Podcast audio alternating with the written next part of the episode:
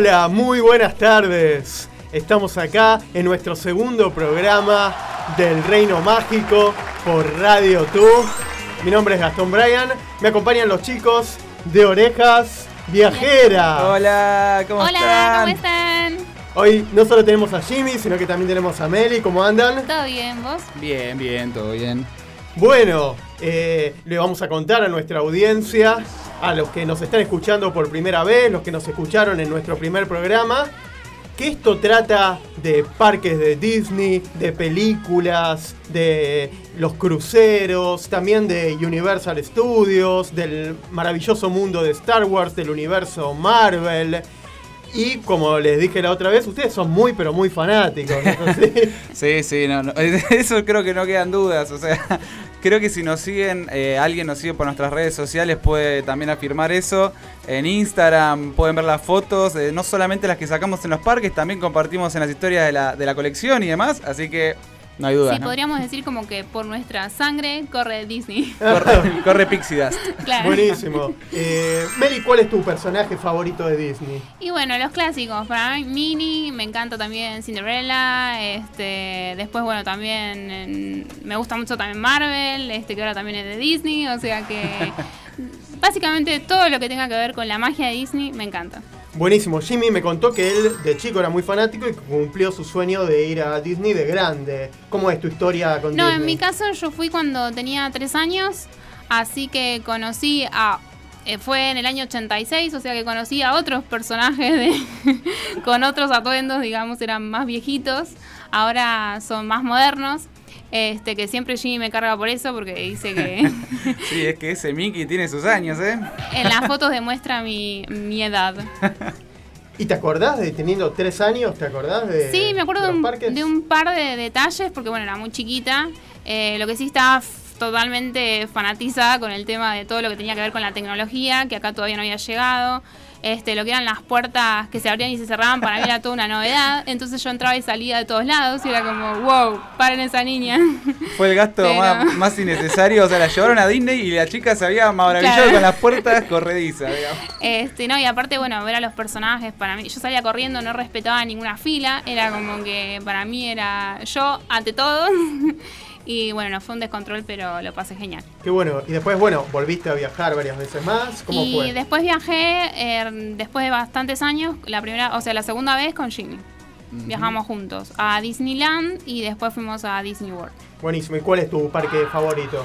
Y bueno, el tema de Disneyland es que, bueno, el de California, que bueno, es donde todo empezó, ahí está como el espíritu de Walt, entonces creo que para mí tiene un lugar especial en mi corazón. Buenísimo. Bueno, en el programa anterior con Jimmy hablamos de la historia de Disneyland. Sí, sí, sí. Habíamos contado, la verdad que el, el primer programa fue completito, completito, ¿eh? No solamente hablamos de Walt, sino también, como decís vos, de la historia del parque de Disneyland. Y hoy, bueno, por supuesto tenemos un programón, vamos a seguir la biografía de Walt Disney, vamos Sí. a seguir hablando de parques. Y como siempre, cada vez que arrancamos el Reino Mágico, nos encontramos con las efemérides. Que fue lo que sucedió en un 22 de abril, pero no del 2019, sino un 22 de abril del año 1998. Yo sé que habría un parque temático muy, pero muy importante. Acá estamos escuchando de fondo, nos vamos a Vamos a trasladar. transportarnos Sí, hacia sí. allá. Dame un poquito más. Ahí está. Con- contanos, Jimmy, entonces. Y entonces, sí, un 22 de abril del año 1998, como bien decís vos, Gastón, abría las puertas del parque temático Disney Animal Kingdom, más conocido como Animal Kingdom, en Walt Disney World, Orlando, Florida.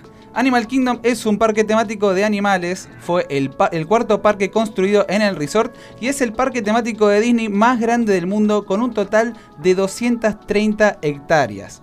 También es el primer parque que se centra en la conservación de la naturaleza, filosofía pionera de Walt Disney. Como icono de Animal Kingdom tenemos el árbol de la vida, el cual fue tallado por un equipo de artesanos y se cuenta que hay alrededor de 400 animales representados en su tronco. Para ser más exactos, hay 325. Está localizado en Discovery Island, en el centro del parque. Michael Eisner, quien fue hasta el 2005 el director ejecutivo de Disney Company, dio un mensaje de bienvenida y dijo, Bienvenidos al reino de los animales.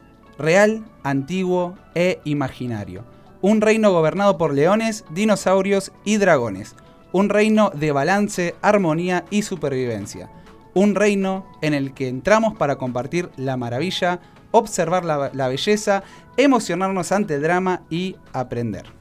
Qué bárbaro. Y, y qué hermoso parque Animal Sí, Kingdom, es ¿no? precioso. Ah, Yo lo amo. Sí, la verdad que sí. ¿Cuál es tu atracción favorita? Y para mí, bueno, Everest, aunque le tengo terror, pero la montaña rusa. Es para mí una de las mejores. Y Flight of Passage. Nos subimos también increíble atracción, la de También. Avatar. Claro, nueva, bien nuevita. Exactamente, sí, sí. Y, sí. y qué lindo que es este árbol de la vida, como recién decías. Sí, súper impo- imponente. Sí, sí, todo tallado, Sí, eh, los detalles que tiene de los animales. Sí, es como el castillo, pero de Animal Kingdom. Claro, De- te- sí, sí, tal Te cual. podés quedar un rato largo, o sea, buscando animales, es increíble. Para sacar una foto y quedarse horas buscando a ver los animalitos, ¿no? Sí. Sí, sí, tal cual. Y bueno, hablando de, de animales, Animal Kingdom, por supuesto, se centra en todo lo que es la naturaleza, Sí. todo el reino animal. Y si hablamos de películas del reino animal, no podemos dejar de hablar del Rey León. No, por Sí. favor.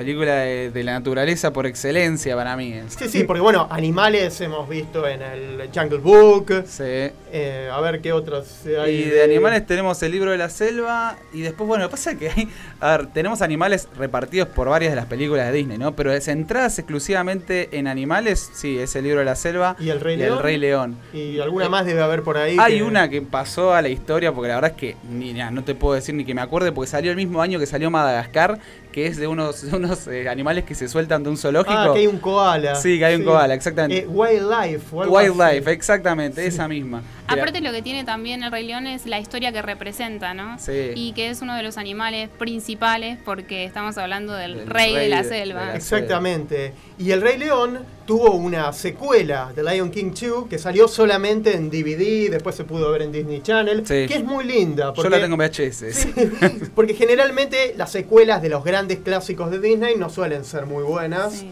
ni desde la animación, ni desde las Sí. canciones, pero The Lion King 2 eh, tenía algo especial. A mí me gustó, la verdad. Sí, la verdad es que eh, El Rey León 1 es mi película de Disney favorita. Así que obviamente cuando se anunció esto, yo era un niño todavía, ¿no?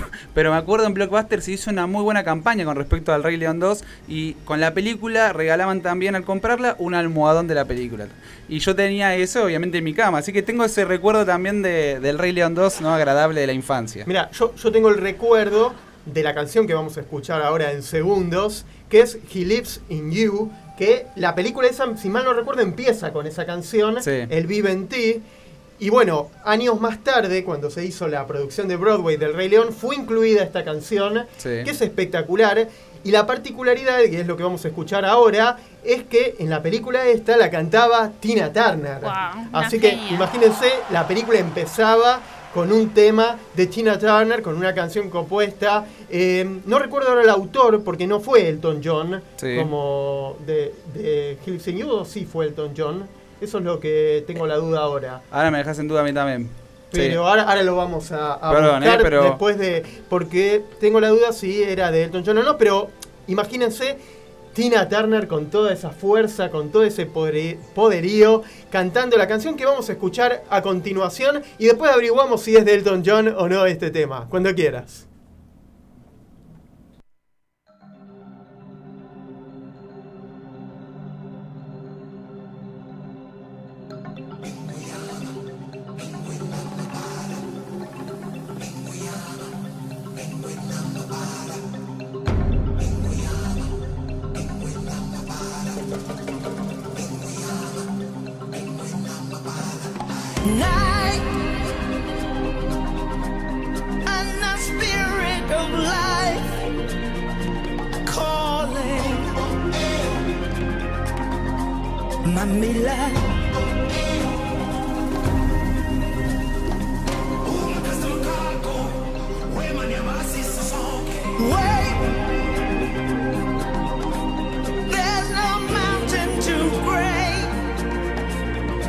The words and have faith.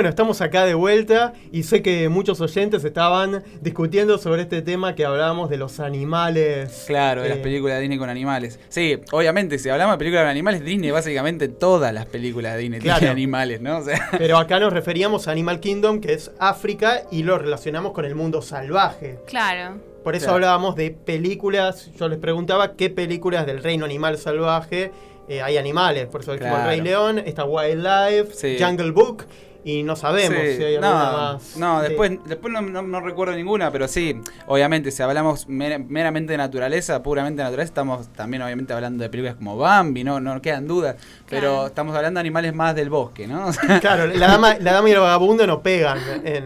Y sería, sí, sería medio extraño. O sea, mira, Bambi está, por ejemplo, tenés ahí a Tambor para conocer Animal Kingdom, el conejito. Tenés animales, o sea, por ejemplo, también tenemos a Mico de Pocahontas para conocer.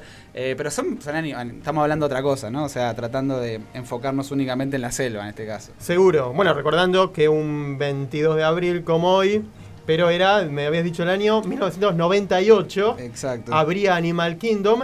Y sobre la canción que teníamos la duda, efectivamente no es de Elton John, No. es de un compositor sudafricano, eh, Levo M, que este Levo M colaboró en los coros originales, todo lo que es el "Ah, se muere", y todo eso es de, de la cultura africana, lo aportó él. Hans Zimmer hizo todo lo que era la música instrumental y Elton John se encargó de, De la las letra. canciones Sí. y las letras Claro. con Tim Rice. Sí. Luego, cuando hacen el musical de Broadway, reúnen todo ese universo, canciones que habían quedado afuera y demás, y Elton John compone algunas nuevas. Claro. Pero He Lives in You, que debuta en The Lion King 2, Ujú. es de Levo Emma. Así que creo que hemos aclarado todas las dudas. Hemos aprendido nosotros, han aprendido ustedes.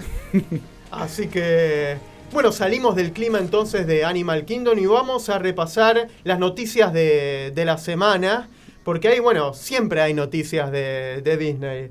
Así que les voy a contar un poco algunas noticias generales, ¿qué les parece? Bien, perfecto. Ahí está.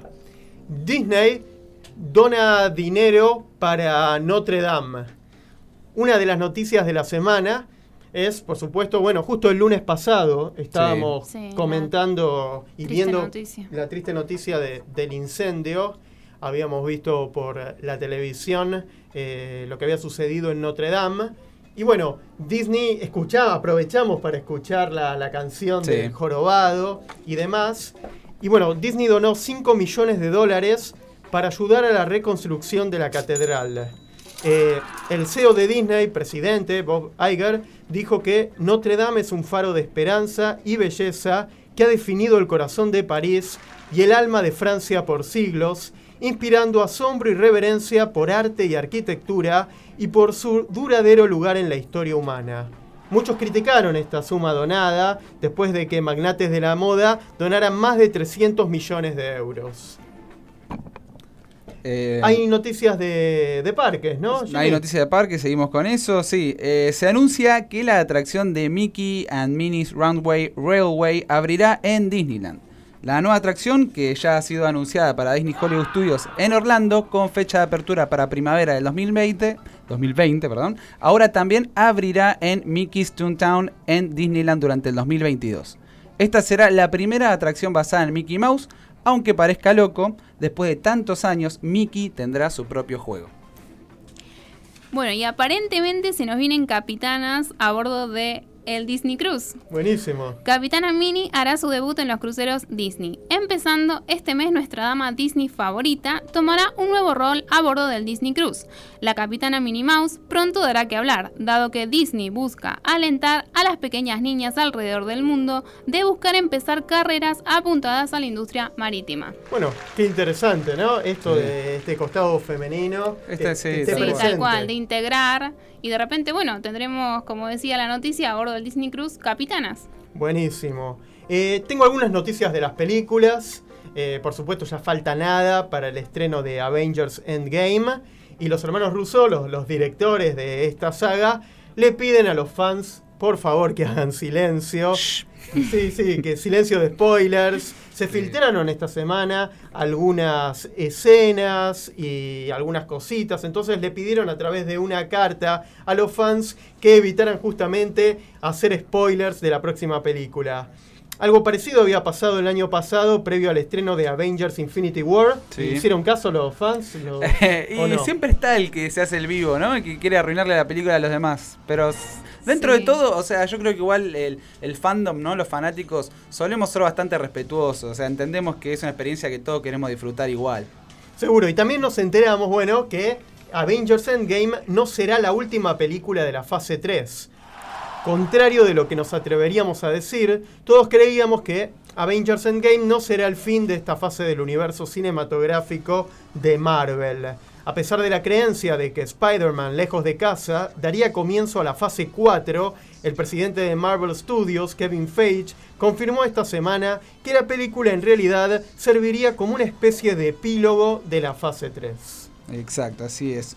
Bueno, eh, adelanto de Aladdin en Hollywood Studios, Disneyland y Cruceros Disney. A partir de este fin de semana, quienes visiten el parque de Hollywood Studios, eh, Disneyland y Cruceros Disney podrán ver un adelanto de live action de Aladdin dirigida por Guy Ritchie. Esto no es algo nuevo, dado que anteriormente el estudio lo ha hecho con títulos como Dumbo, Los Increíbles 2 y muchas más. La presentación generalmente muestra un detrás de escena con entrevistas al cast y al grupo de producción. Bueno, ya tuvimos entonces las noticias de esta semana. Siempre, por supuesto, hay noticias para comentar. Sí, ni hablar. ¿Y qué les parece si escuchamos uno de mis temas favoritos? Ay, sí, eh, es hermoso.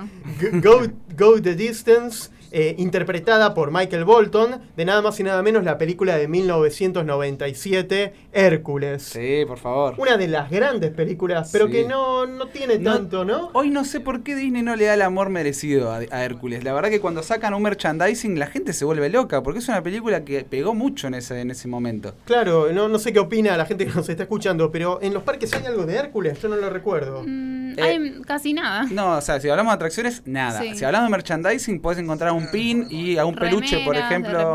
Claro, está el peluche de Pegaso, bebé.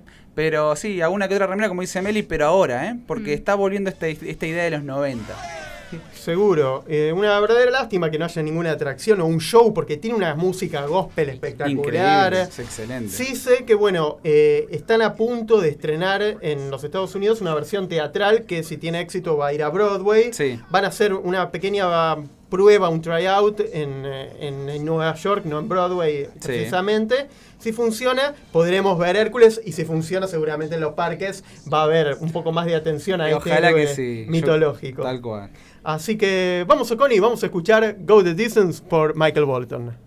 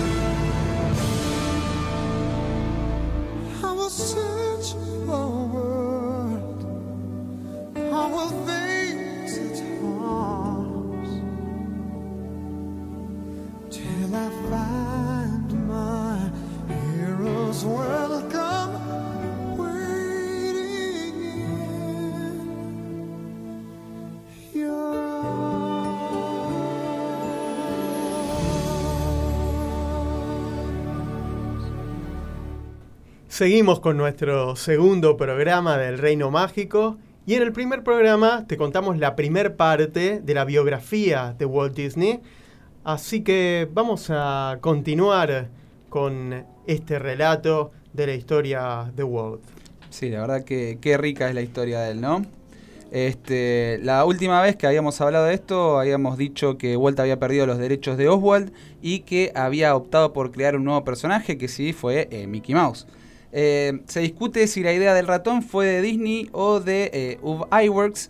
En todo caso, ambos participaron eh, del personaje y sus, sus primeras películas animadas eh, fueron por Iwerks, cuyo nombre se destaca en los títulos de crédito. Algunas fuentes indican que el ratón en principio se llamaba Mortimer, pero que Lillian, la mujer de Walt, le dijo que era un nombre muy tosco para un ratón tan dulce. Qué razón, ¿no? Y que debía llamarse Mickey.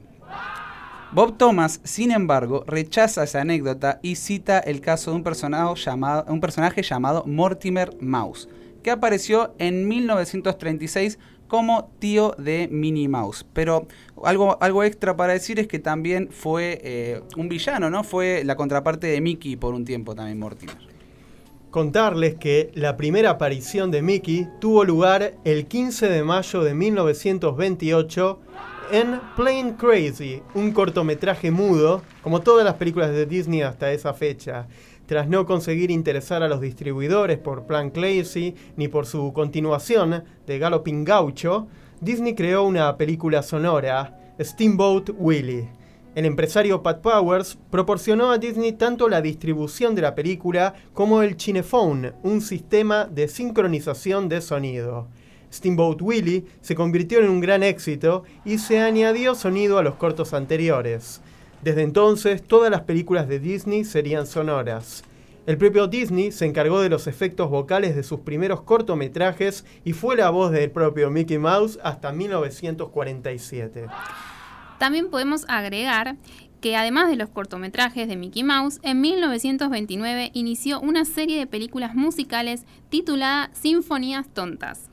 La primera se tituló La Danza de los Esqueletos y fue enteramente dibujada y animada por iWorks, quien fue también el responsable de la mayor parte de las películas producidas por Disney en los años 1928 y 1929. Aunque ambas series tuvieron un gran éxito, el estudio Disney no estaba de acuerdo con compartir las ganancias con Pat Powers y firmó un nuevo contrato de distribución con Columbia Pictures. Y bueno, y iWorks estaba ya cansando de la posición subalterna que tenía en el estudio a pesar de realizar la mayor parte del trabajo y se dejó convencer por Powers para abrir su propio estudio con un contrato exclusivo. Disney buscó desesperadamente a alguien que pudiera reemplazarlo, ya que él mismo no era capa- capaz de dibujar tan bien ni tan rápido. Disney contrató a varias personas para hacer el trabajo que iWorks era capaz de hacer en solitario. En 1932 estrenó su primera película en color, Flowers and Trees de la serie Silly Symphonies, que consiguió el Oscar al mejor cortometraje de animación en 1932. Y ese mismo año, Disney recibió también un Oscar honorífico por la creación de Mickey Mouse, cuyos cortometrajes pasaron a realizarse en color a partir de 1835. Pronto aparecieron series derivadas protagonizadas por nuevos personajes, como el Pato Donald, Goofy y Pluto. Bueno, ahora respecto de la vida personal de Walt, en 1925 contrató a una joven llamada Lillian Bounds para entintar y colorear el celuloide. Tras un breve noviazgo con esta chica, se casó con ella el 15 de julio de 1925. Después de intentarlo varias veces, Lillian dio a luz a su hija, Diane Mary Disney, en 1933. Y esta niña murió, bueno, ya no tan niña, a los 79 años en el año 2013. Sin posibilidades de tener más hijos, los Disney adoptaron a una segunda hija, Sharon May Disney, en 1936. La señora de Walt falleció el 16 de diciembre de 1997. Aunque los ingresos del estudio eran muy considerables, no eran todavía suficientes para Disney, quien en 1934 empezó a planear la producción de un largometraje. Cuando en la industria de la animación se supo que Disney planeaba la producción de un largometraje animado sobre Blancanieves, se bautizó el proyecto La locura de Disney. Tanto Lillian como Roy trataron de disuadir a Disney de sus planes. Este contrató a Don Graham del Instituto de Arte de Chouinard para que formase a la plantilla del eh, estudio y utilizó los cortos de la serie Silly Symphonies como laboratorio para experimentar acerca de la animación realista de seres humanos, la creación de personajes animados con personalidad definida, efectos especiales y el uso de procesos especializados y aparatos como la cámara multiplano. El proceso de producción de Blancanieves se prolongó desde 1935 hasta mediados de 1937, cuando el estudio se le terminó el dinero. Para conseguir más fondos tuvo que mostrar un montaje previo de la película a los directivos del Bank of America, quienes le prestaron el dinero para que terminara el proyecto. La película fue distribuida en 1938 y fue la película más taquillera de ese año. El éxito de la película le permitió a Disney construir unos nuevos estudios en Burbank que se inauguraron el 24 de diciembre de 1939. En 1940, los estudios produjeron otros dos nuevos largometrajes, Pinocho y Fantasía. La segunda, en concreto, constituía una apuesta bastante arriesgada, sin un argumento unitario. Consistía en la puesta en imágenes animadas de ocho piezas de música clásica. Al mismo tiempo, seguían creándose nuevos cortos de las estrellas de la casa, Mickey, Donald, Goofy y Pluto, destacando cortometrajes como El Sastrecillo Valiente y The Pointer, ambas protagonizadas por Mickey. La producción de cortos de las Sinfonías Tontas concluyó en 1939. A pesar de que Pinocho y Fantasía no consiguieron el éxito de Blancanieves, Dumbo, cuya producción no pudo ser detenida por la huelga de 1941, se estrenó finalmente en octubre de ese mismo año y fue un gran éxito. Poco después, en diciembre, Estados Unidos entraba en la Segunda Guerra Mundial.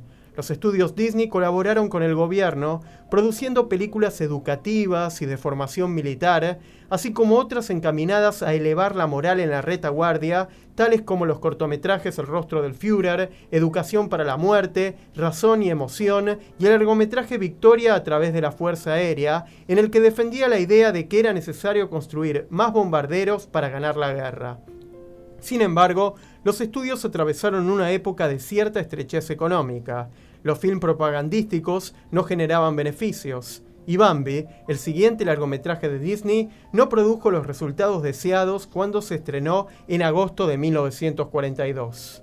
Para recortar gastos, durante los años 1940 no se produjeron nuevos largometrajes, sino películas que recopilaban varios cortos. Las más destacadas fueron Saludos Amigos de 1942, con su continuación Los Tres Caballeros en 1945, Canción del Sur 1946, Fun and Fancy Free 1947 y The Adventures of Ichabod and Mr. Toad Hollow algo, o algo así. No sé si, si tenía alguna, Ichabod, sí. ese, alguna traducción o algo así de, de Washington Irving y la segunda basada en El viento en los sauces de Kenneth Graham. Con el objeto de rentabilizar sus producciones, Disney tuvo otra gran idea comercial. En 1944 reestrenó Blancanieves, estableciendo la tradición de reestrenar a los 7 años los largometrajes de la compañía. Bueno, encontrándonos ya en la posguerra, a pesar de la prosperidad que entonces conoció Estados Unidos, los hábitos de consumo cinematográfico cambiaron. Los exhibidores dejaron de interesarse por los cortometrajes, que antes eran indispensables al inicio de toda sesión cinematográfica, y empezaron a demandar solo largos. Ante esta nueva situación, Disney diversificó su oferta, orientándose hacia la producción de películas infantiles de imagen real, documentales sobre la naturaleza y programas de televisión. Y ya a finales de la década, de 1940, el estudio se había recobrado lo suficiente como para continuar con la producción de nuevas películas. La Cenicienta fue el primer auténtico largometraje producido por los estudios Disney desde Bambi, en 1942. Siguieron Alicia en el País de las Maravillas, de 1951, y Peter Pan en 1953. Am- ambos films fueron muy criticados por edulcorar las obras originales de Lewis Carroll y James M. Barrie, respectivamente, descartando así todos sus elementos perturbadores y convirtiéndolas en fábulas intrascendentes e inocuas. En 1949, Disney y su familia adquirieron una mansión con una gran finca en el distrito de Holmby Hills en Los Ángeles. Disney aprovechó para hacer realidad su sueño de tener un ferrocarril privado. Con la ayuda de sus amigos, Disney diseñó los planos y comenzó a construir un tren miniatura. El tren fue bautizado como Carolwood Pacific Railroad por el nombre de la antigua calle en la que vivía Disney, Carolwood Drive. La locomotora de vapor diseñada por Roger Brugge, empleado de los estudios, recibió el nombre de Lily Bell en honor a su esposa. Y hasta ahí la segunda parte, porque hay todavía un poquito más. Hay un poquito más todavía, pero la verdad que se vino, se vino bastante más potente esta Es segunda una parte. historia larga la de Walt Disney. Pasaron Pero- tantas cosas. Sí, sí, pero Interesante. muy interesante. Muy Sí. interesante. La verdad que yo iba repasando así en mi mente todas estas películas, estos clásicos que son de los años 30 Sí. y que no han perdido vigencia, que son de nuestros abuelos, tal Sí, vez. Cual. Eh, Peter. Pan, eh, La Cenicienta, Exacto. y que de alguna manera las tenemos tan cercanas. Sí, sí, la verdad que uno cuando es niño no se da cuenta de esas cosas. Yo las veía en ese momento como que eran películas de mi época, pero no lo entiende en ese momento que son películas con tantos años, ¿no? Pero, pero sí. Inoxidables. Y bueno, y Tal pensaba cual. cómo fue pasando toda esta vida de, de Walt Disney, su obsesión con los trenes también. Sí. Sí. ¿No? Sí, sí, Que eso nosotros- lo vemos en todos los parques reflejado aparte. Sí, Es cierto. Sí, eso del monorriel, por ejemplo, fue todo un avance, fue algo increíble cuando él instaura todo esto del monorriel en los parques, fue todo un avance tecnológico, fue algo que, que él estaba, como dicen ustedes, obsesionado con los trenes y quería siempre llevar más allá las cosas, ¿no? Eh, Tenía él, por ejemplo, también en su casa una colección muy grande de trenes, le encantaba, era su hobby, era su momento de relax, el prender un tren y verlo pasar solamente, ¿no? Este, pero sí, sí, y como dice Meli, en el parque incluso la locomotora, o sea, el tren que pasa, que, que nos transporta a otra época, ¿no? Que todavía se mantenga en vigencia y siendo tan popular al día de hoy. Qué bárbaro. Y bueno, cómo se tuvo también que adaptar en una época difícil como era la Segunda Guerra, Sí. eh, todo esto de la propaganda antinazi. Antinazi, claro. Eh, Porque también, bueno, ha Hay tenido- hay muchas detrás. historias detrás, Sí. de Claro. si estaba a favor del nazismo o no, pero bueno, Sí. lo, lo que se ve en esas películas, el rostro del Führer o demás, era Sí. que era en contra. Hay, En una, contra. hay una del Pato sí. Donald, El pato Donald muy popular sí, esa, sí, sí. Que, que lucha contra los Sí, nazis. exactamente. Así que qué historia rica y, y la historia personal con su familia también, que también dicen que fue un tanto complicada. Sí, sí, sí. Nosotros fuimos, tuvimos la suerte de poder conocer, eh, como había comentado la última vez, el museo de la familia de Walt Disney, donde que el museo está llevado a cabo por Diane, o sea, la hija de, de Walt. eh, y cuenta muchas anécdotas, o sea, vos vas caminando y vas, leyendo mucho sobre la historia, sobre información, y obviamente con eh, partes de la casa, había muebles viejos y demás. Así que sí, eh, la verdad es que uno, obviamente, yo creo que suele endulzar un poco las historias de su infancia, pero sabemos que de- detrás hay otras cosas, ¿no? Este, pero bueno, no, no, no le quita para nada el papel que creo que tuvo como padre igual él hacia, hacia sus hijas. Seguro, eh, como todo ser humano. Tal cual. Y bueno, nos van a quedar un poquito más seguramente para la próxima semana. Eh, tal vez la última parte. Sí, ya De- terminaríamos ya la sí. próxima, ya, ya cerramos la La- historia de Walt. Sí, la parte más triste, ¿no? La- de Sí. su enfermedad y todo lo Sí. que conllevó eso. Seguro. Eh, eh, ¿Te acordás, Jimmy, el otro día escuchamos la versión japonesa Sí. de Moana? Sí, Y la sí. idea un poco es escuchar versiones de diferentes países, no quedarnos con el audio latino o la versión en original en inglés, Ujú. porque en todos los idiomas tiene algo. Sí, sí. Sí. Y, mm, y bueno, ¿qué les parece si escuchamos de Rapunzel, de, de Tangled, la versión en ruso de I See the Light? ¿Cómo sonará? Me da intriga. Sí. Bueno, Oconi, cuando quieras vamos a escucharla.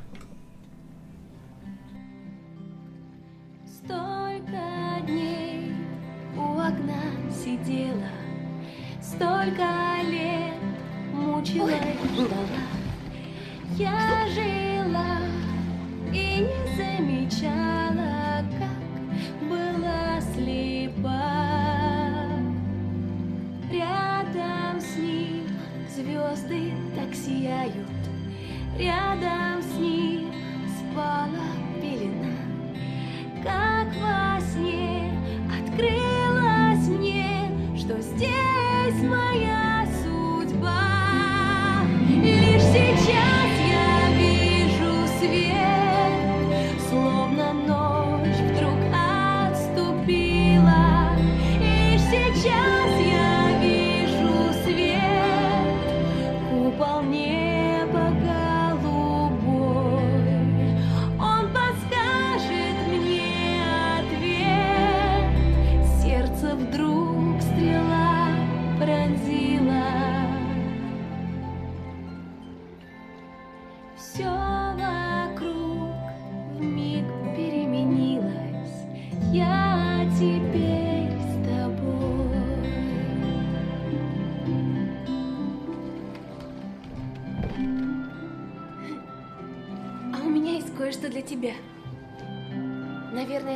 отдать раньше, но я боялась.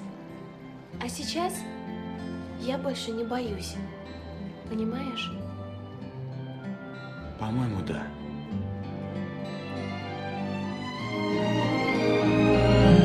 Столько дней плыл я как в тумане, Столько лет грезил наяву, Как я жил, сам не замечая, Что во тьме тону. Рядом с ней звезды так сияют, Рядом с ней этот мир расцвел, Как во сне открылось мне, Что я судьбу нашел. И сейчас я вижу свет, Словно ночь вдруг отступила.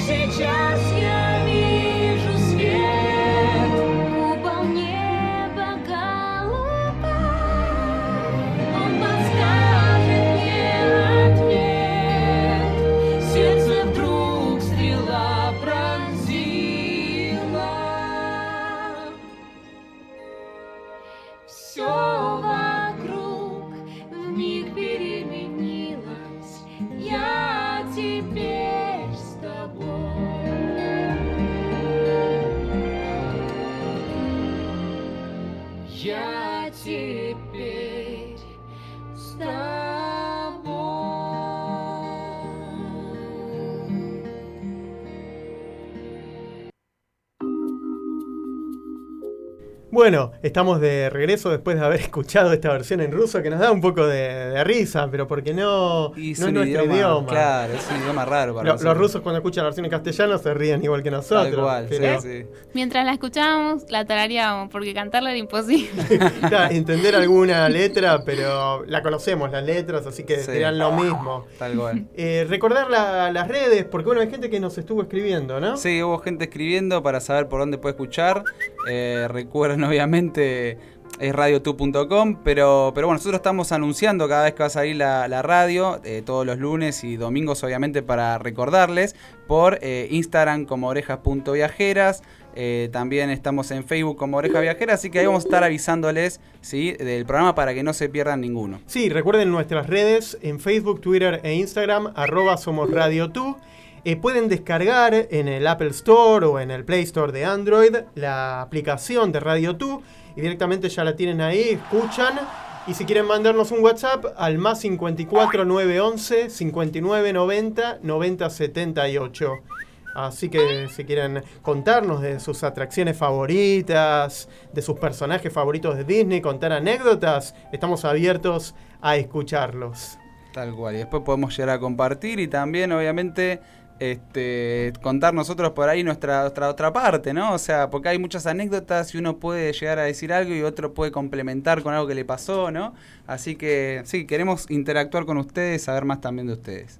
Ahí, a ver qué escuchamos de fondo, que nos va a introducir en lo que eso. Oh, Dios. Qué semana, no puedo Ay, más, sí, qué gente. emoción. Si me pongo nervioso porque les juro que no pienso en otra cosa hoy. No estoy pensando en otra cosa que en Marvel, en Avengers Endgame. Bueno, no vamos a hablar de, de no. Endgame, pero sí vamos a hablar de Marvel en Disneyland París. Sí. Que realmente se viene con todo, no sé si con más fuerza que en los parques de Orlando y...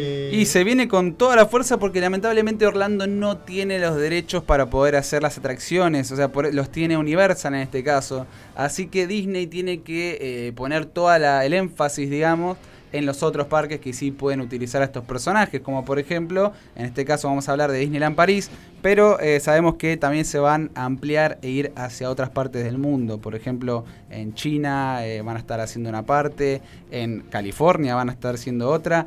Y lo, bueno de esta, expansión, algo diferente a comparación, por ejemplo, de lo que es Star Wars Galaxy's Edge, es que no van a ser las mismas atracciones, sino que la idea de, Disney en este caso es que cada parque tenga algo exclusivo, lo que nos va a obligar a los fanáticos a tener que ir a todos los parques. Seguro, aparte Disneyland París es hermoso y, Sí. y le agrega, bueno, esa, esa cuota diferente, porque Tal ya cual. estuviste en Orlando y, y sos muy fanático de Marvel, bueno, te vas a encontrar, por ejemplo, con...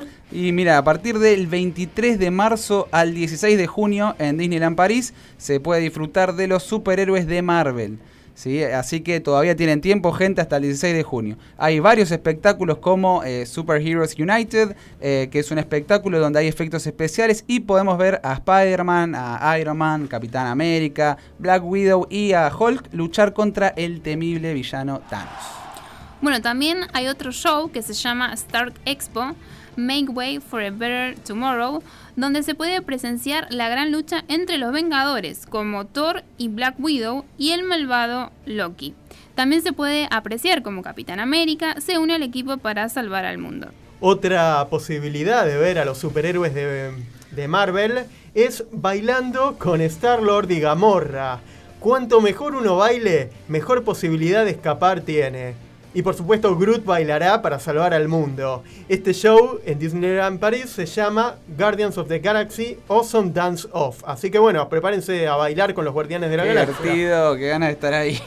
bueno, también se puede disfrutar de un encuentro heroico con Capitán América. Incluso también se puede ver a Spider-Man en Walt Disney Studios y a Capitana Marvel en Blockbuster Café. Se puede tomar fotografías con cuatro estatuas colosales en Marvel, eh, perdón, de Marvel, Hulk, Black Panther, Iron Man y Capitán Marvel, Capitana Marvel. Respecto en Disneyland París, se informó que tendrá tres zonas nuevas, Marvel, Star Wars y Frozen. Esta expansión está gestionada por Walt Disney Company y tendrá un costo de 2 mil millones de euros. Apa. El proyecto comenzará en 2021. Y bueno, por último, también eh, el Hotel New York, porque ahí hay hoteles temáticos también, Sí. como está el Sequoia, que está ambientado en el estilo de, de Bambi. Yo Claro. estuve ahí, es muy lindo. Ah, son, ¿tuviste? son como unas cabañas. Sí. Y el hotel tiene toda esa ambientación bien eh, del estilo que uno se estu- eh, como si estuviera en un bosque. Sí. Y el Sequoia es una viene a ser como un bosque especial. Después, después vamos a buscar exactamente. Sí. Pero que tiene que ver con aquel bosque de, de Bambi, con, con la vida silvestre de Bambi. Sí. Y todo, bueno, el hotel está ambientado así. Y había un hotel ambientado en Nueva York. Ahora, ese hotel va a ser inspirado en el arte de Marvel. Lo están refaccionando todo. Y va a ser el primer hotel del mundo con ambientación de superhéroes. Ya me quiero esperar ahí. Y, y además, bueno, eh, en Disneyland París está la montaña rusa de Aerosmith, Sí. la Rock and Roller Coaster. Y va a dejar de ser la, la montaña de Aerosmith para pasar a ser la montaña rusa de los Avengers. Mira, esto hicieron también con la Torre del Terror. Yo no sé qué piensa la gente purista, ¿no? Pero yo soy de los fans que se deja llevar por esas cosas. Esta atracción la tenemos también en Hollywood Studios, la de Aerosmith. Yo creo que va a quedarse así, porque así han hecho también con la Torre del Terror. Pero en Disneyland se están dando esas libertades de eh, cambiar. Por ejemplo, en California hicieron con la Torre del Terror la de Guardianes de la Galaxia.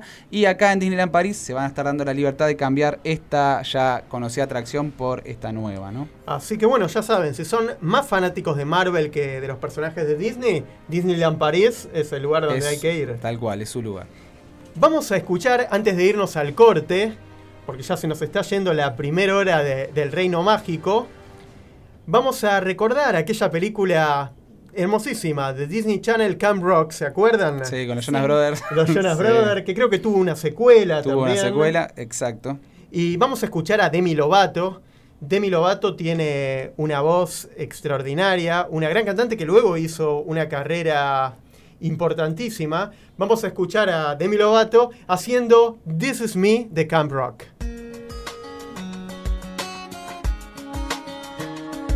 I've always been the kind of girl that hid my face. So afraid to tell the world what I've got to say. But I have this dream right inside of me. I'm gonna let it show. It's time to let you know. It's to let you know. This is real, this is me. I'm exactly where I'm supposed to be now.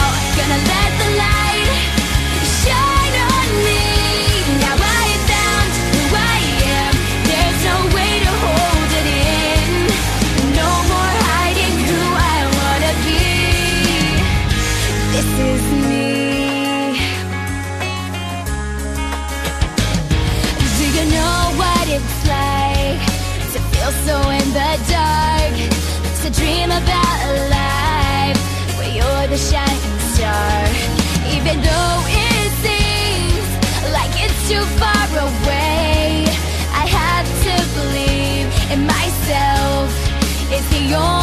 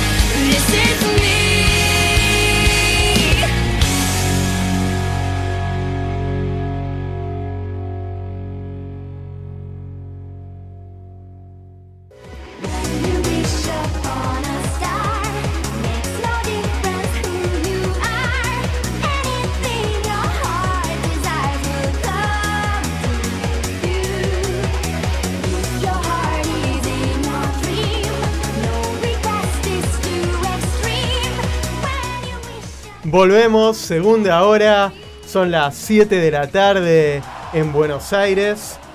Segunda hora, segunda bloque del Reino Mágico. Y ahora, bueno, vamos a entrar de vuelta en lo que es el universo Marvel.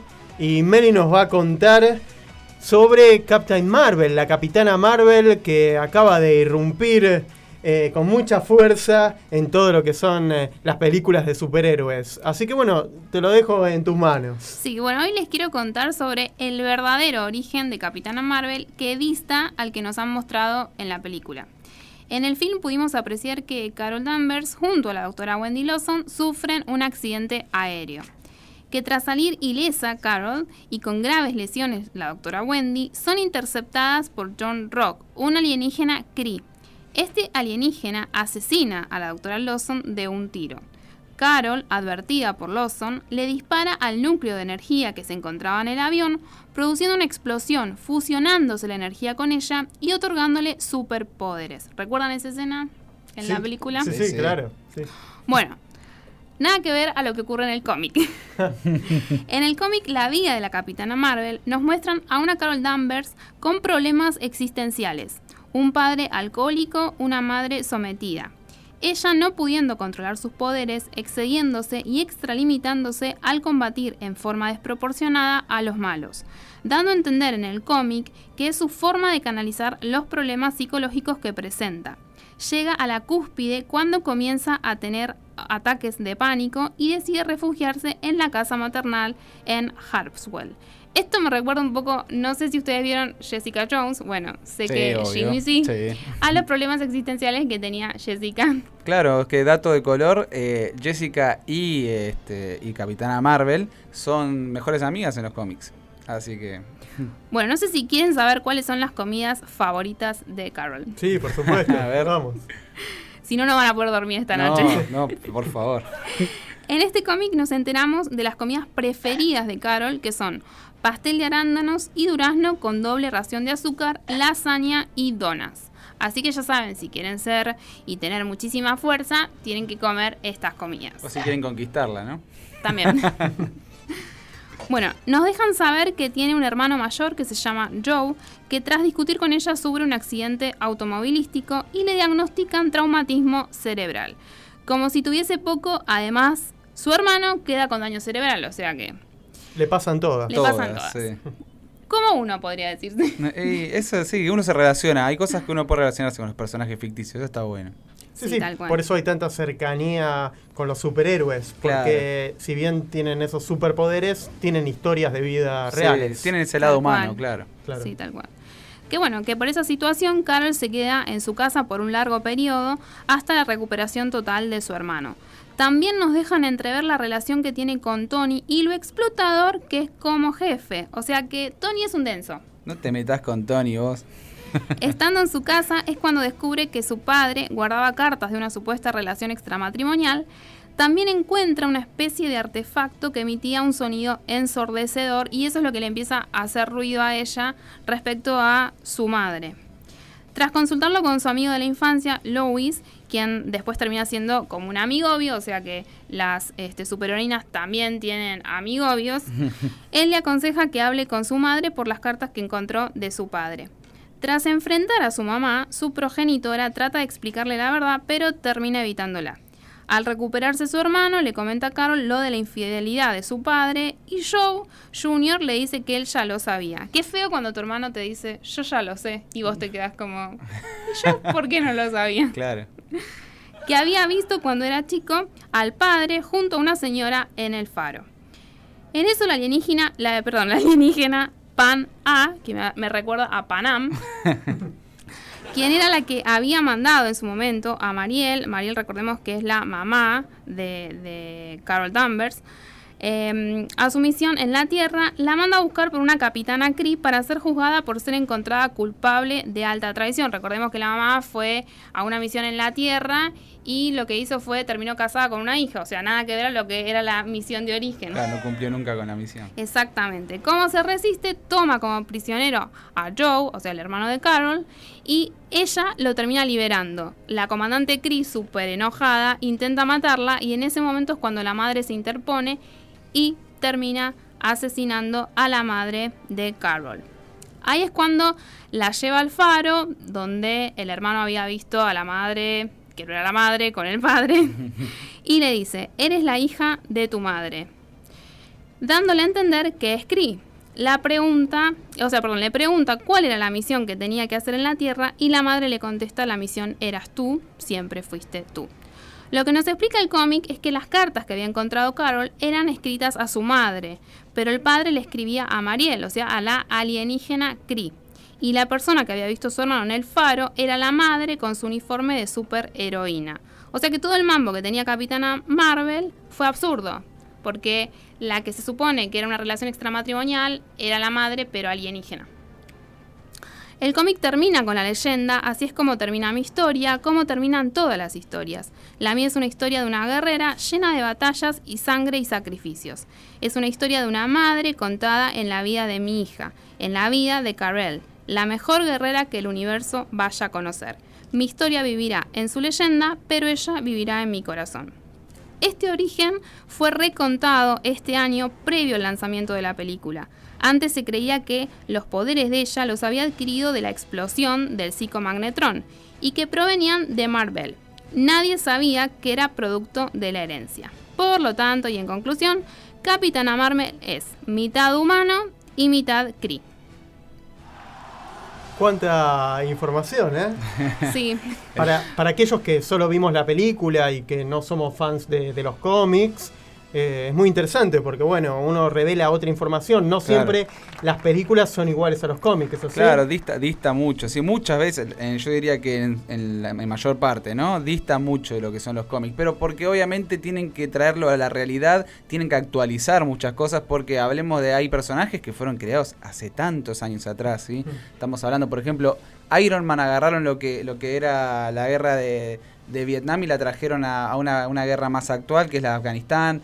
Entonces, este, hacen eso, ¿sí? O sea, tienen que, como digo, traerlos y, y bajar un poco a la tierra, ¿no? La situación. Sí, como hablábamos recién hace un ratito con los personajes de Disney y las películas que eran de 1930, 40, estos cómics también son de esa época. Claro. Y Y, sí. y uno a veces se sorprende, pero es de la época de nuestros abuelos, Sí. Superman, eh, Sí. eh, bueno, eh, A los mí- de DC, los de Marvel. Claro, a mí me cuesta, por ejemplo, leer los, los cómics viejos, ¿no? Yo, o sea, soy fan y me encanta leer, pero yo, por ejemplo, de, de Spider-Man, ¿no? Spider-Man es uno de mis personajes favoritos, diría el, mi favorito, y leo los, los, los cómics que hacía en ese momento Stan Lee. Y, y me cuesta, me cuesta porque eran historias simplonas, pero en ese momento debe haber sido algo súper emocionante ver cómo atrapaba a los ladrones, ¿no? Era como... Pero claro, claro, es que imaginemos, no había televisión, Claro. eh, la gente escuchaba la- los radioteatros Claro. y leía los Sí. cómics. había otra Y inocencia. también los Sí. villanos de antes no eran los villanos de ahora. Claro, o sea, el ladrón era realmente un villano Sí, tremendo claro. y no pasaba más de, de ladrón. Sí, ahora tenemos villanos que son terroristas directamente, es otra cosa. sí. Claro. Así que bueno, gracias Meli por tu aporte. De nada. la Capitana Marvel. Y ahora vamos a entrar un poco en lo que es Universal Studios, Sí. que es otro de los parques que, que nos fascinan. Y vamos a hablar de algunas atracciones que quedaron en el recuerdo que ya no están. Pero antes de entrar, vamos a escuchar Back to the Future, porque vamos a hablar de, de la atracción de Back to the Future, qué pasó y demás. Pero primero escuchemos este, este tema musical, instrumental, compuesto por Alan Silvestri para esta película icónica, Sí. eh, protagonizada por Michael J. Fox, Christopher Lloyd. Hace poco se vio una foto de ellos dos Sí. y todos los fans dijimos, "Mm, se viene una Sí. nueva. Eh, sí, estuvieron incluso de invitados en el programa de Jimmy Kimmel. Hace poco hicieron una aparición que fue para mí brutal, porque verlos a ellos de vuelta con sus clásicas ropas de, de Volver al Futuro, ¿no? O sea, Marty McFly estaba con su ropa, con esa campera na- anaranjada y el Doc estaba con su ropa blanca, con ese overol blanco. Así que verlos ya eh, bastante, bastante ya vejentados, ¿no? Pero juntos nuevamente fue algo increíble. Así que, ¿qué les parece si escuchamos entonces el tema principal de Volver al Futuro?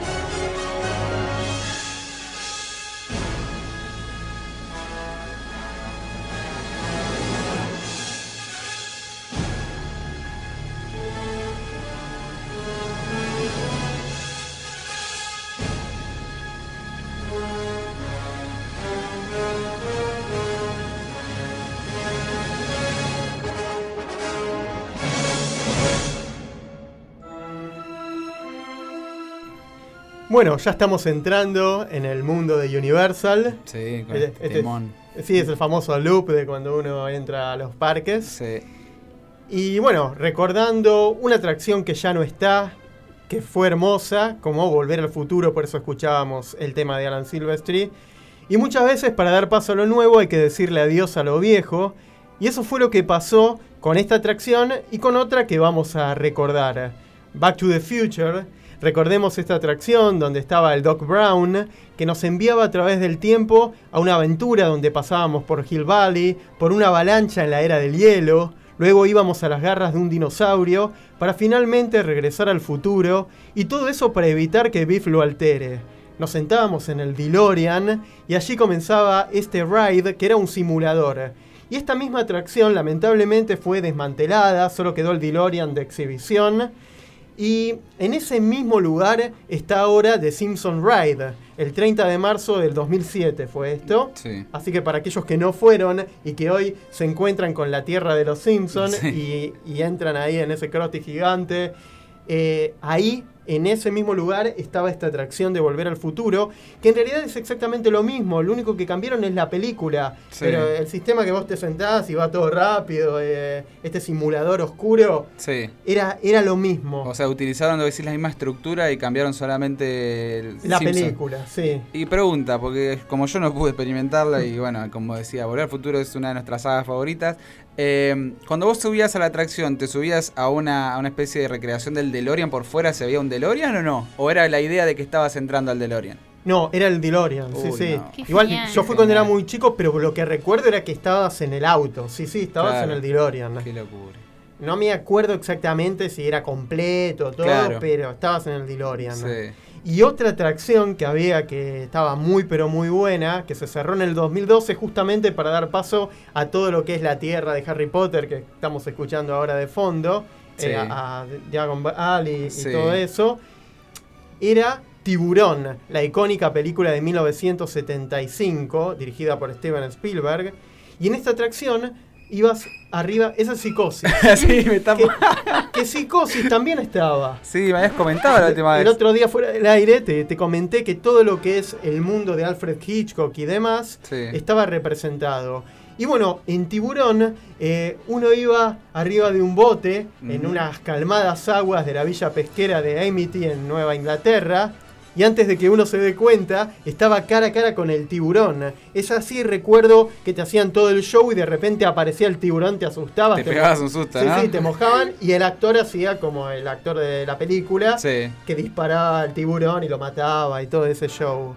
Así que estas son las dos atracciones del recuerdo. Hay más que ya vamos a ir Sí. recordando de Universal. Así que, ¿qué les parece? Así como escuchamos Volver al Futuro, escuchar la partitura de John Williams y entrar en todo ese mundo de tiburón. Me parece perfecto. Dale, Oconi, vamos a escuchar la partitura, el tema principal de Jaws, que es mandíbulas en inglés, Sí. pero acá conocemos como tiburón. Exacto.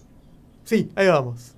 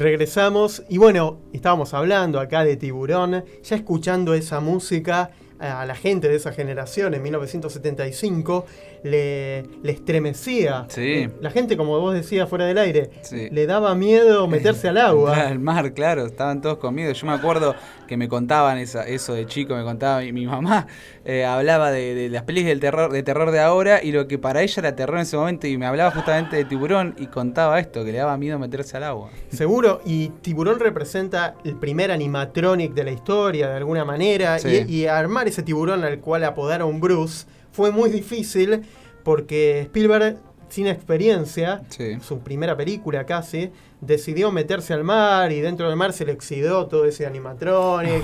eh, y es por eso que durante toda la película lo que vemos es la aleta, Sí. porque es más o menos lo que había sobrevivido y lo que Mirá. estaba bien, y con eso se generó todo el miedo de la película. Miren Sí, qué genio. Es muy psicológico todo el miedo, sí. El terror de la película es ver la, la aleta. Claro. Y eh, hoy a lo mejor sería un tiburón que aparece y que nos ataca y las mandíbulas y Sí. todo, como, como hace referencia al título. Pero por un tema de presupuesto y de líos que tuvieron con la película que duró eh, la filmación más de lo que debía durar, gastaron más plata de la que debían, no conocían en esa época de efectos especiales, era todo prueba y error. Sí. Ah, ¿Sabes qué me llama la atención a mí? Hay un todo un nicho de fans de películas de ataques de tiburones, ¿sí? O sea, por eso existe todavía toda esta, esta idea de Sharknado, no sé si viste, Sí, sí. que salieron un montón de secuelas. Películas de pirañas. De pirañas, se armó todo, sí, hay un nicho de fans de todo eso. Sí, sí, tuvo que ver con toda esta época de, de los 70. De hecho, Tiburón tuvo sus secuelas no tan exitosas. Sí. Incluso una película en 3D, cuando el 3D no era como el que conocemos ahora, sino Claro. que era el de los dos colores. Sí, aparece Sí. incluso en, en Volver al Futuro, hay un momento donde salta un tiburón en 3D, que es, es Jaws 3D. Sí. Eh, exactamente. Y, y bueno, cuántas anécdotas de, de tiburón. Por eso no era algo menor en el parque tener esa atracción. Que hoy solo nos quedó el tiburón. Uno se Sí. puede ir Sí, y, sacarse sacar, una foto. y sacarse una foto Sí, sí. adentro. Adentro. Puede meter la cabeza adentro del tiburón. Sí. Así que buenísimo. Vamos a pasar a otro tema. Y en el programa anterior te contamos el inicio de Disneyland.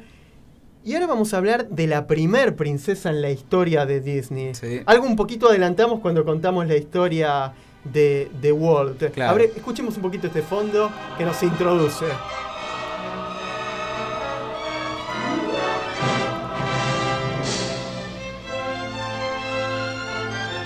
Las hermosas orquestas. Sí, la música bien clásica. Sí. Bueno, Meli, nos vas a contar entonces quién fue la primer princesa de Disney. Bueno, como decías, Blancanieves fue la primer princesa Disney. Nació de una película titulada Blancanieves y los siete enanitos, inspirada en los cuentos de los mundialmente conocidos hermanos Grimm. ¿Han leído algún cuento de los hermanos Grimm? Sí, casi sí. todos lo- los cuentos. Después Son bastante oscuros. Sí, y Disney después los modificó. Tal cual. Este cuento tuvo muchísimas interpretaciones cinematográficas, pero la más famosa es y será la película animada de Disney. Se estrenó el 21 de diciembre del año 1937 en Carthage Circle Theatre de Hollywood. Esta película está considerada una obra maestra por sus inno- innovaciones técnicas y artísticas. Imagínense el valor cultural que tiene, que fue considerada cultural, histórica y estéticamente significativa por la Biblioteca del Congreso de Estados Unidos y seleccionada para su preservación en el National Film Re- Registry. Perdón mi inglés. No, no, está bien. Ojo al piojo porque acá se viene un dato súper curioso. A ver. Muchos creen que Blancanieves es el primer largometraje animado, pero no es así. Ese honor se lo debemos al ítalo-argentino Quirino Cristiani, quien en 1917 realizó el primer largometraje de dibujos animados de la historia que se llamó El Apóstol. Mira, yo siempre creí que Disney había sido el primero. Sí. Fue un argentino, Mira, o bueno, un ítalo argentino. qué bárbaro. Bueno, volviendo a Blancanieves, sí fue el primer largometraje sonoro y a color. Disney utilizó el proceso Technicolor, la cámara multiplano y el rotoscopio. Pero ahora, haciendo hincapié en el personaje en sí, ¿saben por qué Blancanieves se llama así? No. Porque su madre, en una expresión de deseo, cosiendo junto a la ventana, se pinchó un dedo. Esto me hace recordar a la Bella Durmiente. Sí, sí, Sí. sí. Pero bueno, tres gotas de sangre cayeron en la blanca nieve y ella expresó que quería tener una hija blanca como la nieve, roja como sangre y negra como el ébano de la ventana. Por eso el personaje es blanco como la nieve, sonrosado como la sangre y su cabello es negro como el ébano de la ventana. Estos datos están en el cuento de los hermanos Grimm y Disney los respetó a la hora de crear a su personaje. Igualmente, y en relación al cuento original, hay diferencias en cuanto a la historia del personaje principal. Blancanieves no revive por el beso del príncipe, sino que este al verla en el bosque decide comprarle el féretro a los enanos. Estos se rehusan, pero como el príncipe insiste en que no va a poder vivir sin ver a Blancanieves, o sea que era un todo un romántico, estos deciden regalarle el ataúd. O sea, un poco Un poco creepy, ¿no? turbio. Tétrico. hablando de películas de terror, sí, pobres chicos. Tal cual. Cuando se lo llevan, acá viene el dato también un poco. A ver.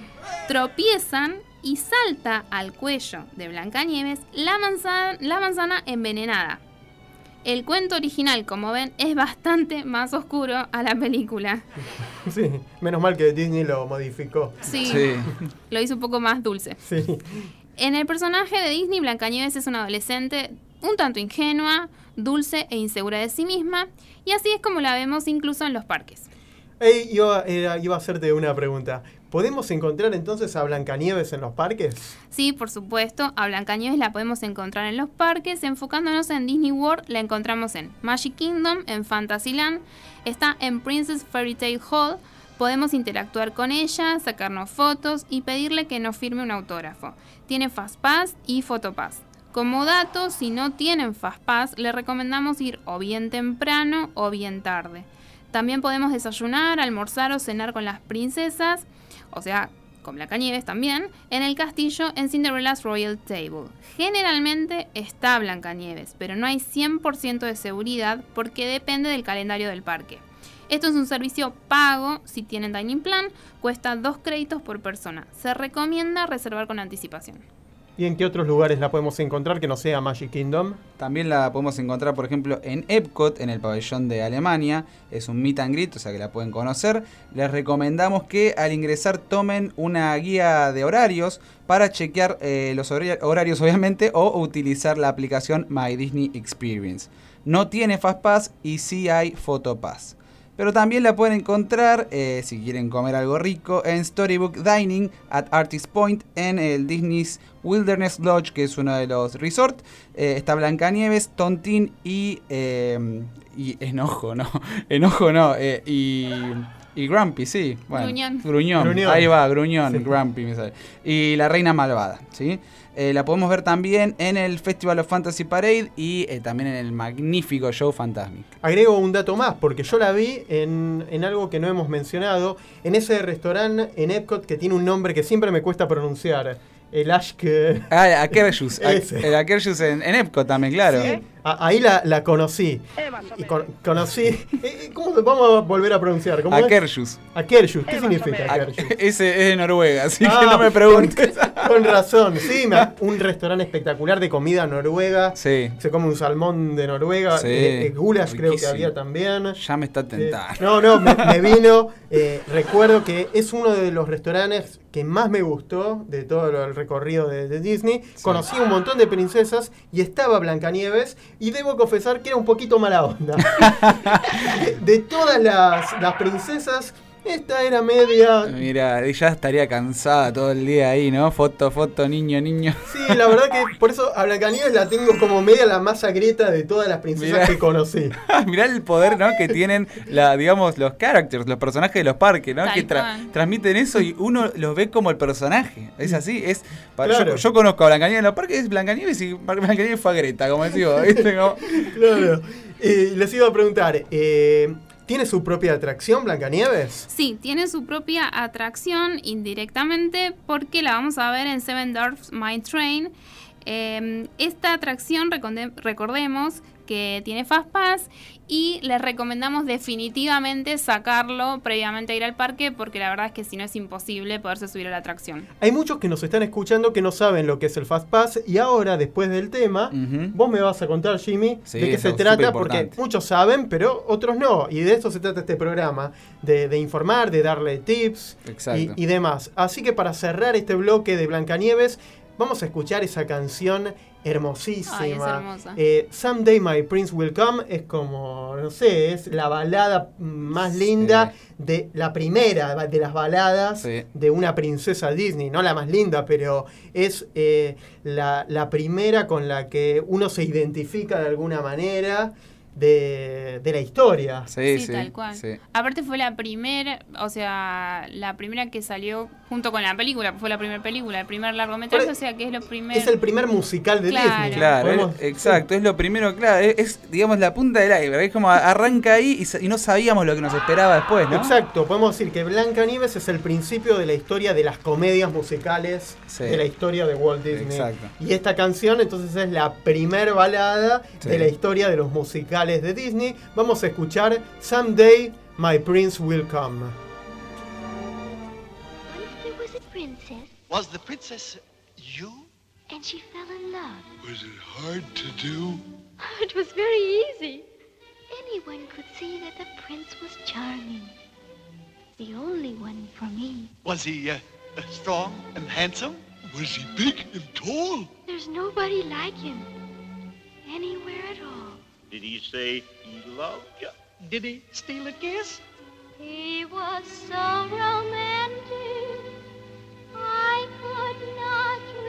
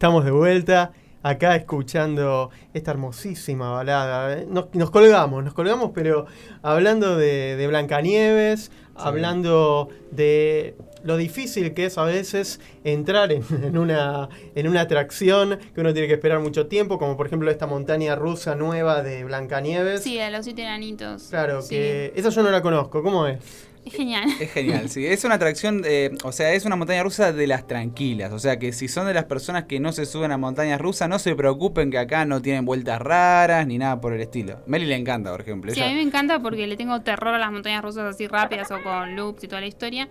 Y esta como que va rápido, es tranquila, como dice Jimmy, pero tiene su emoción, por Claro. decirlo de alguna manera. Tampoco es una montaña rusa para niños, digamos. Es para adultos.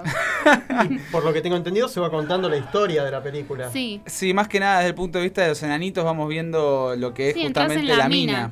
y los vamos viendo cantar y sí, la, la clásica canción de Hi Ho. Eh, y después sí nos lleva a hacer un recorrido, porque estamos todo este tiempo en uno de los carritos de mina, ¿sí? que se tambalea incluso para izquierda y derecha, eso también es algo, una de las tecnologías nuevas que implementaron para esta montaña rusa. Y termina con la escena de la casa de, de los enanitos, con Blancanieves bailando junto a ellos y la reina malvada esperando atrás de la puerta con las manzanas. Sí. Claro, porque en Disneyland París hay una atracción de Blancanieves muy antigua, Sí. del mismo estilo de la de Peter Pan. Uno va en un carrito y te va mostrando toda la película. Sí, Te es encontrás con la bruja que le da la manzana. The eh, Scary Adventures of eh, Snow White. Sí. ese, y te, te van llevando de así un carrito tranquilo, pero bastante tenebrosa. es. Sí, esa está en Disneyland, California todavía. Eh, la verdad es que me dejaste en duda, no sé si seguirá estando en París o si la habrán... ¿Vos cuándo fuiste a París? Hace cinco años más o menos. Hay que, hay que ver, porque la verdad es que, bueno, obviamente Disney está todo el tiempo pensando en cosas nuevas, pero puede ser que esté todavía, tendría que ver. Hace cinco años estaba, por eso me vino ese recuerdo. Sí. Y, y que era bastante así como aterrador, entre comillas, pero para un niño tal vez se asustaba un Claro, chico. Sí. sí. Nosotros vamos a- ahora en, en octubre con suerte para así que nada, obviamente son datos que me gustaría ir averiguando porque hay atracciones que no están en Orlando y como nosotros solemos ir a Orlando, yo quiero aprovechar, Meli supongo igual, para hacer atracciones diferentes, ¿no? O sea, Seguro. Y bueno, hablábamos Fast Pass. ¿Qué es el Fast Pass para la gente que no conoce? El FastPass es un servicio que ofrece Disney que te permite reservar con anticipación el acceso a las atracciones, shows y encuentros con personajes. Es gratuito, no tiene costo y se incluye con la entrada que uno compra. Se puede comenzar a hacer las selecciones de FastPass por la aplicación de Disney Experience o por la página de internet a las 7 am hora de Orlando con hasta 30 días de anticipación a la llegada. Si uno se hospeda en Hotel Disney, dato importante, puede hacer la reservación de los Fastpass hasta 60 días antes de la llegada al hotel. Se puede reservar 3 Fastpass por parque y luego eh, en el parque, al ser utilizados los tres, se pueden ir renovando de a uno en uno. O incluso ir modificando los Fastpass si uno lo desea. Se recomienda siempre hacer uso de los Fastpass y estar atentos para realizarlo cuanto antes, eh, obviamente, una vez que habilitan el servicio. Porque de ir espontáneo, de espontáneo a hacer las filas para subirse a las atracciones puede llevar de 40 minutos a 90 minutos de espera. Incluso hasta más. ¿eh? Han, habido, han habido filas que hemos visto de 130, 180 minutos de espera. Eh, y es tiempo que uno obviamente lo puede utilizar para recorrer el parque, ¿no? O subirse a más atracciones. Siempre lo, aconseja- lo aconsejable es organizarse para poder sacarle provecho a todo el parque. Eh, sí, porque bueno, uno siempre escucha, eh, ya vamos en otros programas a hablar de cuándo es mejor ir para evitar ciertas colas, Sí. filas y, y demás, porque bueno, hay épocas, Sí. pero bueno, esto ayuda, eh, pero el Fast Pass uno entra así o tiene que esperar eh, 10 minutos, ponele. Eh, ¿Cómo hay, una, hay una mínima espera en realidad, eh, es una fila mucho más corta y hay veces que pasás directamente, o sea, no esperás ni un segundo, caminás nomás. Por ejemplo, un Pandora ahora de Animal Kingdom, que- Pandora que, em- tiene como 3 horas de espera. Sí, Si vos 180 tenés- minutos. Si vos tenés. Fast Pass, ¿en cuánto entras? Y en- hemos, ¿cuánto, está- ¿cuánto esperamos? Sí, 5 minutos, 10 minutos. 5 o 10 minutos con Ah, Fastpass, buenísimo. nada, Sí, sí, con, sí. con los 180 minutos. Sí, no, por eso. Tremendo. Y esto es entrando en la página de Disney una vez que uno compra, que tiene todo Sí. el paquete. Podés entrar hasta tres meses antes. 30 Do- días antes. eh, Ah. son 30 te días antes si no te hospedas dentro de Y Disney. si te hospedás, 60 días. claro, y ahí tenés que estar buscando. Y, Ahí tenés que Sí. estar atentos. O sea, nosotros nos pasa, so- somos, la verdad que en ese sentido, organizados. Porque con Disney es eso, gente. Hay que organizarse para disfrutar lo máximo posible. Porque como decíamos, uno va allá a los parques y lo menos que quiere es estar esperando horas en filas, ¿no? Aparte de, obviamente, aprovechar al máximo y poder subirse a todas las atracciones que pueda. Así que. Primero que nada, el consejo que les damos siempre es organizarse y como pueden sacar los Fastpass con ese- esa anticipación, estén atentos a las 7 a.m. de Orlando, depende del país en el cual estén, eh, pueden acceder ya eh, y fijarse cuáles son las atracciones disponibles. y hay atracciones que no tienen Fast Pass. Hay atracciones que no tienen Fastpass, hay atracciones que incluso se vienen ahora que me sorprende no van a tener Fastpass, como por ejemplo hablábamos de Galaxy's Edge, pero, pero en su mayoría todas tienen Fastpass. O sea, eh, en este caso, por ejemplo, por ejemplo, bueno, con, con parques como decías vos, con Pandora, ¿no? Con Animal Kingdom. eh, si no sacan su Fastpass, van a perder mucho tiempo. Si van a ir a Toy Story Land, lo mismo. Si no sacan Fastpass, van a estar complicados porque Slinky Dog Dash, que es la última atracción que abrieron, es una atracción que tiene mucha espera. Igual siempre te habilita un Fastpass para una atracción muy popular y después los otros dos Fastpass, por, por ejemplo, para una atracción media y la otra para uno no tan popular. No es que Claro. puedes subirte, o sea, sacar Fastpass para tres atracciones súper populares. tres más populares, Ah, claro. Este, es así. Y tampoco es que podés sacar más de tres, no podés. Eh, no, a partir del tercero, una vez que lo usaste, ya te habilita un cuarto, después un quinto, o sea, obviamente. Pero bueno, en realidad Fastpass como de haber, hay, en las atracciones sí, lo que no hay por ahí es para todos los personajes, más que nada, en realidad. Este, eso sí lo que pasa. Claro. Eh, eh, porque. No, sí, sí, yo pensaba, no, no es que uno saca los Fastpass a lo loco. no, y- claro. No, no es tan simple. No es como el de Universal, que compras el pase. y Ah, ahí te se, claro, ahí subir. se compra. se compra, no, es- no viene incluido con la entrada como Disney. Pero es un precio demasiado alto. Sí. Demasiado alto. Un precio que hay que pagar. Sí, nosotros, Sí. la última vez que fuimos con Meli, la verdad es que nos pasó de decir, no sé si vuelvo a Universal así con estos precios, porque es carísimo. O sea, por lo que salió un día de hacer dos parques, hubiésemos hecho casi, conté, cinco días de Disney. O sea, por un día de Universal, fue mucho. Pero, pero bueno, es un parque increíble. La verdad es que tiene tanto. to- Todo lo, lo de Harry Potter, te puedes pasar todo el día en esa, en esa zona, que uno después termina diciendo, con Meli nos miramos y decíamos, bueno, valió la pena. Claro, y hay eh, atracciones que no vale la pena sacar Fastpass, porque a lo mejor la gente no sabe. sí. Y algunos no tienen tanta cola o tanta Hay espera. atracciones que no tienen tanta fila. Nosotros, si quieren, podemos llegar a, a nombrar las que para nosotros son las que sí o sí deberían tener Fastpass. Por ejemplo, como decíamos recién con, con Meli, que comentaba, la de Seven Dwarfs Mine Train, que es la, la atracción de los siete enanitos. Si quieren subirse, saquen Fastpass porque esa se llena. Eh, después, si hablamos, por ejemplo, como decía, de, de Animal Kingdom, todo lo que es Avatar, saquen Fastpass. Eh, si van a ir, eh, por ejemplo, también a Disney World Studios, aprovechen para lo que es Toy Story Land. Y si van a ir a Epcot, tienen Test Track y tienen Soaring. Depende, ahí ya va a depender de gustos. Nosotros tenemos días, cuando hacemos, repetimos parque, hacemos un día y un día, ¿no? Buenísimo. Hay algo que se llama Disney Bound. Sí. ¿Qué es el Disney Bound? El Disney Bound es eh, lo que vendría a ser la idea de que uno puede vestirse como su personaje favorito de Disney cada día del año, sin tener que hacer cosplay, ¿no? Sin caer en eso. Como Eh, tipo vestirte, vos te querés vestirte. ¿Vos de qué te vestirías? Y mira, por ejemplo, Meli hoy podríamos decir, no la pueden ver, pero hoy está haciendo Disney Bound de Winnie Pooh. Tiene su, lo que vendría a ser la remera del pullover rojo, ¿sí? Y el pantalón amarillo. Ah, ok, para entender. La idea es utilizar los colores Los de colores. los personajes. Claro. Exactamente. Sin caer en el disfraz. Sin caer en Claro, disfraz. no, no sería cosplay, sino me visto de los colores de- del personaje. Claro, o tomar Oh. detalles del personaje. Claro. Ah, mira. Sí, por ejemplo, puedes agarrar y ser Blancanieves y tener un clip de una manzana en la cabeza y, aún- y los colores representativos en tu atuendo. Ah, ¿no? ¿Y cómo nació esto? Y esto del Disney Bound nació ante la necesidad de los jóvenes y los adultos de no poder ingresar a los parques disfrazados. Qué locura, ¿no?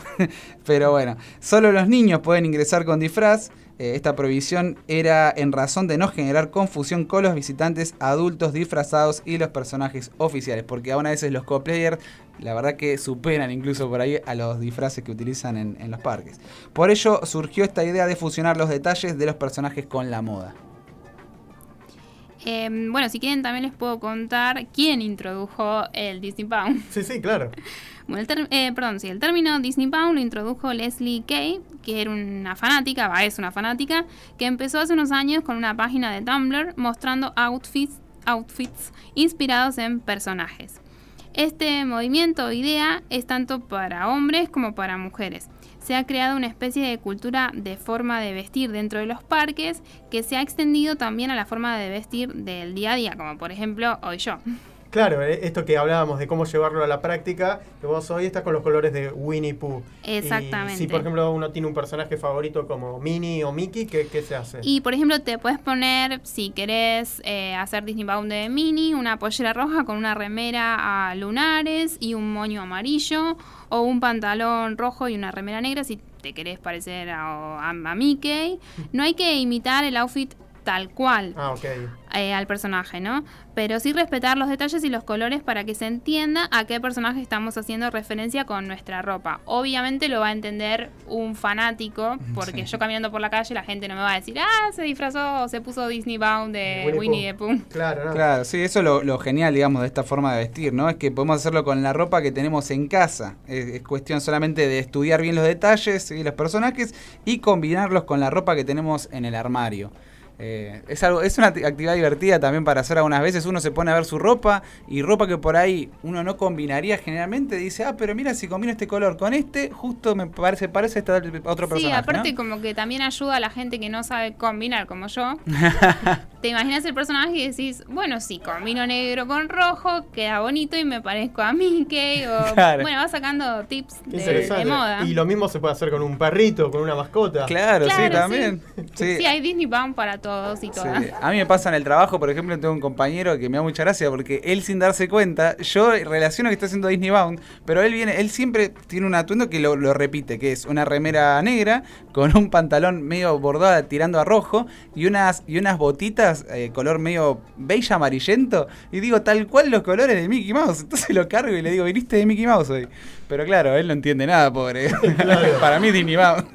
Así que bueno, ahora vamos a escuchar una canción compuesta especialmente para el cierre de un parque de Magic Kingdom, para el momento de los fuegos artificiales. Sí. Uno de los momentos más lindos Sí. que tiene ir a Disney es el cierre con los fuegos artificiales. Aparte de esta canción para nosotros tiene un significado especial porque cuando ingresamos, bueno, nos casamos el 8 de diciembre del año pasado y cuando ingresamos en el salón fue con este tema.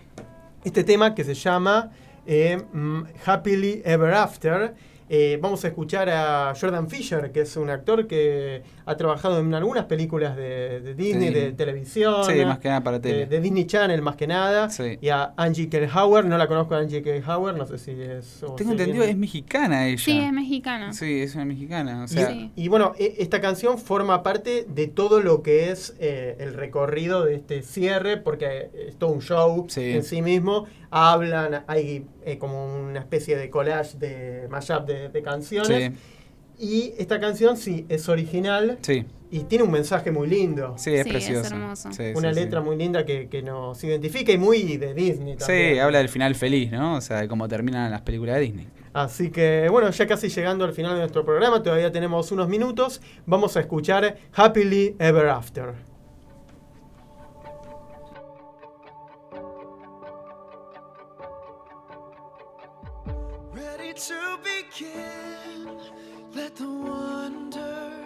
Take hold. Feel it draw you in. Watch the moment unfold. Spark a dream that we're meant to follow. Setting out for a new tomorrow. Every step we take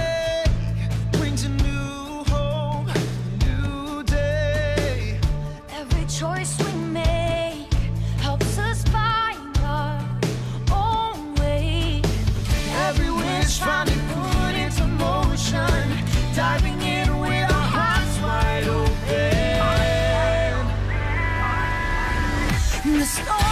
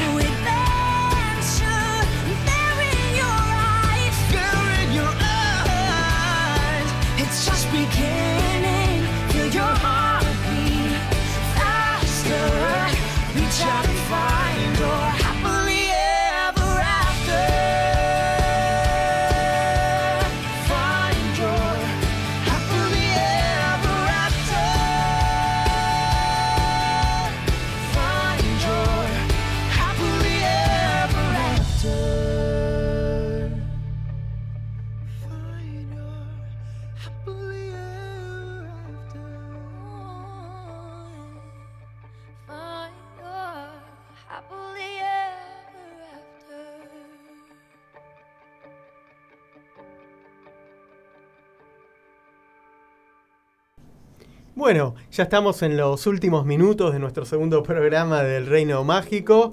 Y vos, Jimmy, tenés unos datos de Avengers Endgame. Sí, gente, este, no, iba, no iba a quedarme esta semana sin hablar de Avengers Endgame, disculpen, pero bueno, hoy esténse atentos que en poco, en poco tiempo, empieza lo que es la alfombra roja desde Los Ángeles. Si quieren les puedo pasar los horarios, tengo horarios para todos los países que Dale, quieran. dale, Tenemos, bueno, obviamente en Estados Unidos es a las 7.30 pm, Chile 8.30 pm, México 5.30 pm, Perú 6.30 pm, Ecuador 6.30 pm, Colombia 6.30 pm, Venezuela 7.30 pm, pm y Argentina 8.30 pm, o sea que tengo que correr, tengo que correr de acá para llegar, pero... Esto no se ve en el YouTube de. Esto lo ven en el YouTube, claro, en el canal de eh, Marvel. Pueden entrar y lo van a poder. Yo, cada vez que hay una alfombra roja, la veo eh, religiosamente.